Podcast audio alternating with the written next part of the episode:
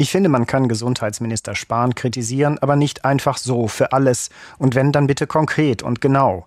Im aktuellen Fall mit dem Betrugsverdacht in Corona-Testzentren könnte Spahn tatsächlich eine Mitverantwortung haben, denn das Geld, das die Zentren pro Test vom Bund bekommen, scheint mir nicht genügend unter Kontrolle zu sein.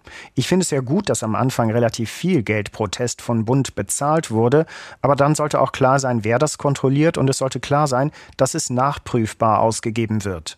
Es soll jetzt weniger Geld für jeden Test geben. Und das zeigt ja auch, dass man am Anfang wollte, dass überhaupt jemand mitmacht und die Zentren entstanden sind. Das finde ich übrigens eine gute Sache, dass diese Zentren so schnell entstanden sind und das hat auch deshalb funktioniert, weil sie jetzt am Anfang offenbar ziemlich lukrativ waren.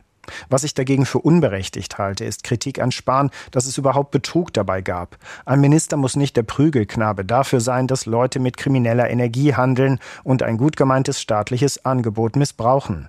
Beim Stichwort gut gemeint allerdings finde ich die nächste Kritik schon wieder berechtigt, denn Spahn hat schon Dinge versprochen mit besten Absichten und dann hat es nicht geklappt. Die Sache mit den flächendeckenden Tests etwa, die hatte Spahn schon im Winter angekündigt und dann gab es ein langes Warten darauf. So etwas sollte ein Minister nicht tun. Damit hat Spahn sich seinen aktuellen Ruf als Ankündigungsminister erworben.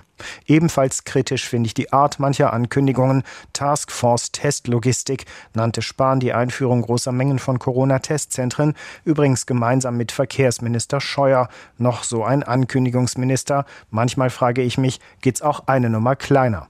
Unterm Strich bleibt der Eindruck, Gesundheitsminister Spahn schafft viel, aber er schafft es auch, sich seiner Erfolge selbst immer wieder zu beschädigen. Ein paar Ankündigungen weniger und ein paar Talkshow-Auftritte weniger wären auch okay.